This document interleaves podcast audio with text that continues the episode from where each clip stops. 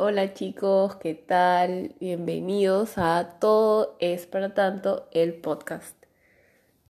La verdad estoy bastante emocionada grabando este pequeño tráiler para ustedes porque es un proyecto que tenía en mente hace mucho tiempo y me alegra que por fin pueda hacerlo realidad.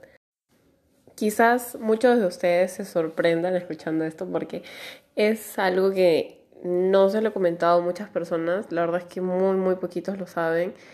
Y, y nada, espero tener el apoyo de todos y que sea de su agrado.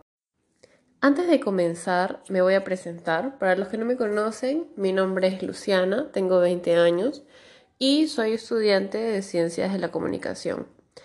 Y no, no es por esa razón por la que estoy grabando este podcast. Al contrario, es un motivo bastante personal por el que estoy grabando esto. Muchas de las personas que son bien cercanas a mí tienden a decirme que tengo que sacarle provecho a las situaciones que, que paso día a día y consultando con profesionales he llegado a esto, ¿no? A sacarle provecho a, a las cosas que me pasan y darle la vuelta y bueno, así es como nace todo es para tanto. Ahora, ¿Por qué se llama todo es para tanto? Normalmente estamos acostumbrados a escuchar nada es para tanto, que es lo clásico, ¿no? Eh, pasa que nosotros tendemos a minimizar los problemas de los demás.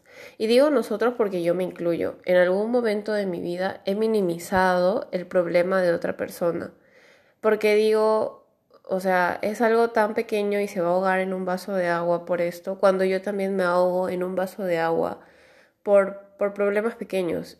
Y, y es así, o sea, el problema por más pequeño que sea, para otra persona puede ser muy grande y tú no sabes el dolor o la situación que está viviendo como para decirle que nada es para tanto.